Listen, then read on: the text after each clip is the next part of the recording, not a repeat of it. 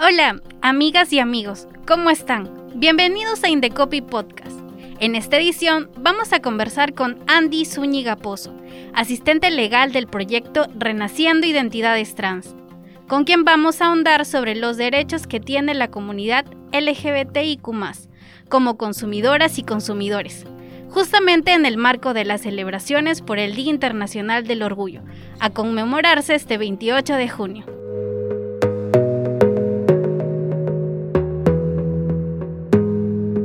Andy, ¿cuál es la problemática que atraviesa la comunidad LGBTIQ en el acceso a los productos y servicios que se ofrecen en el mercado? Desde nuestra experiencia hemos podido percibir que uno de los principales problemas es la discrepancia entre el nombre legal y el nombre social.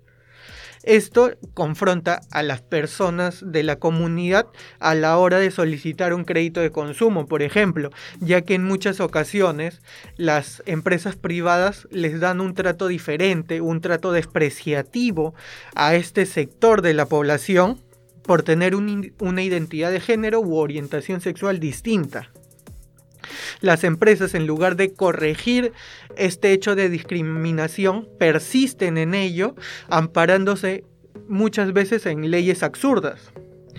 En ese sentido, debemos acotar que el ser aliados de la causa LGBTIQ va más allá de colocar los colores de, de la bandera LGBTIQ en en sus establecimientos comerciales o en, o en sus redes sociales. Se requiere un real compromiso de las empresas privadas para que este sector de la población no se sienta vulnerado en cuestiones tan básicas como las relaciones de consumo.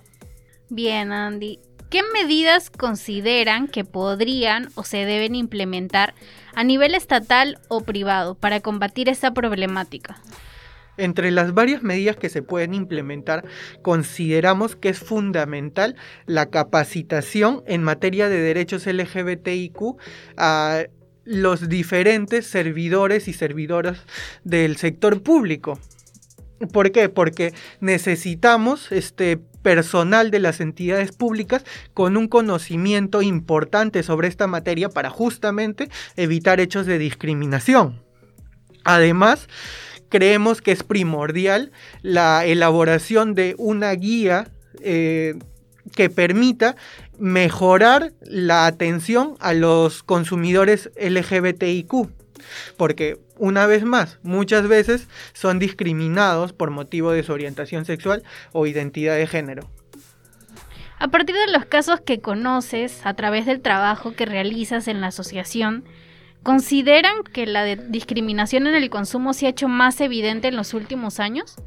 A partir de nuestro trabajo realizado primero en el Observatorio de Derechos Humanos LGBTI y ahora en la Asociación Prosa, hemos observado que los y las integrantes del colectivo LGBTIQ a través de su empoderamiento, han hecho visibles los casos en donde han sido víctimas de violencia o discriminación por motivo de orientación sexual o identidad de género. Es decir, han elevado su nivel de denuncia. Por ello, vemos de manera cada vez más recurrente hechos de este tipo. Sin embargo, hasta ahora, este colectivo no encuentra una respuesta realmente efectiva por parte del Estado.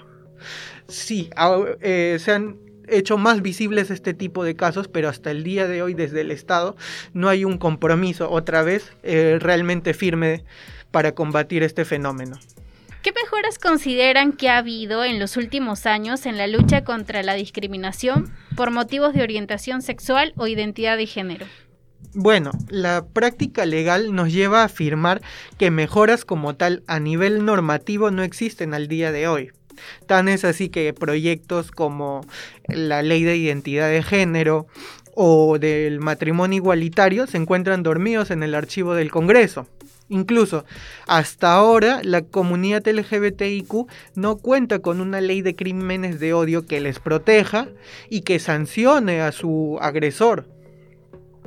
Entonces, si tenemos alguna mejora en la calidad de vida de los y las integrantes de este colectivo, son por propia iniciativa de de las personas gays, lesbianas, trans y demás que están trabajando firmemente para cambiar la realidad que vienen viviendo. ¿Cuáles son las herramientas legales con las que cuenta la comunidad LGBTIQ para luchar contra la discriminación, en específico en los casos de discriminación en el consumo?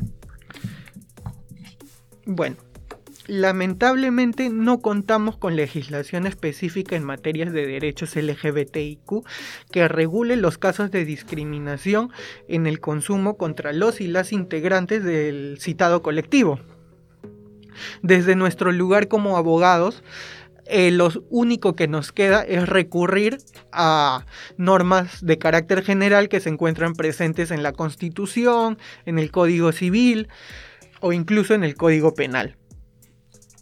¿Para qué? Para de esa manera poder ejercer una defensa efectiva de las personas gays, lesbianas, trans y demás. Además, debemos señalar que no existe una jurisprudencia a nivel del Tribunal Constitucional.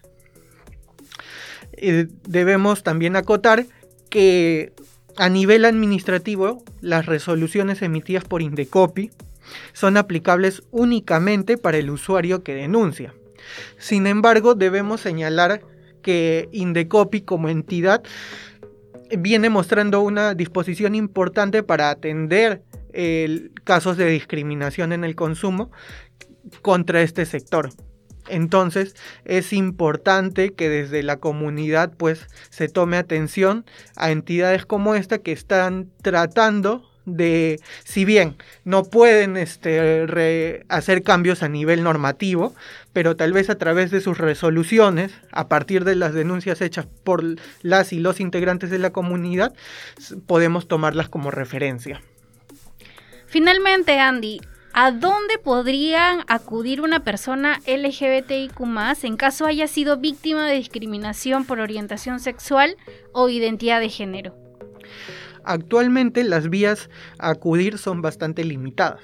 Sin embargo, es posible denunciar este tipo de hechos ante la policía o el Ministerio Público, a pesar que los integrantes de, estas entidades muchas veces fungen de actores que revictimizan a las personas que denuncian. Por eso insistimos en la necesidad de capacitar a las personas que integran entidades como esta, porque su deber es proteger, no vulnerar. A nivel administrativo tenemos Indecopi que regula los hechos, los hechos de discriminación sucedidos en las relaciones de consumo.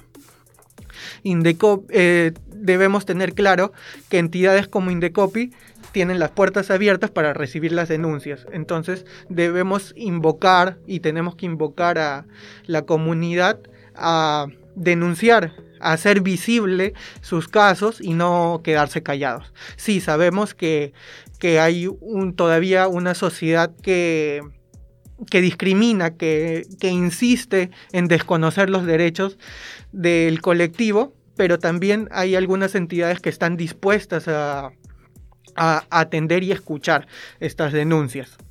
Y también desde nuestro lugar en prosa, como asociación, estamos con la mayor disposición para ayudar a combatir este flagelo. Muy bien, muchas gracias Andy por acompañarnos y absolver esas interrogantes. Te agradecería un mensaje final para la ciudadanía a propósito del Día Internacional del Orgullo. Bueno, tenemos que como sociedad tomar cada vez más conciencia que hay un sector muy importante como el de la comunidad LGBTIQ que hasta el día de hoy no puede ejercer sus derechos de manera plena. Entonces, desde la sociedad civil y desde el Estado tenemos el deber de impulsar los cambios para que esta realidad eh, deje de ser lo normal y que podamos hablar por fin de una sociedad que incluye y que hace suya al colectivo LGBTIQ. tenemos que dar respuestas efectivas, respuestas firmes a los hechos de violencia y discriminación por motivos de orientación sexual e identidad de género. Hace unos días se ha realizado la Marcha por el Orgullo y debemos tener claro que la lucha contra la discriminación y la violencia eh, homofóbica, transfóbica, no, no se acaba en un día tenemos que ser conscientes y tenemos que estar firmes frente a este fenómeno y acudir y, eh, constantemente a cualquier movilización, a cualquier marcha en favor de este colectivo y eh, hacer visibles cada vez más las denuncias y no quedarnos callados.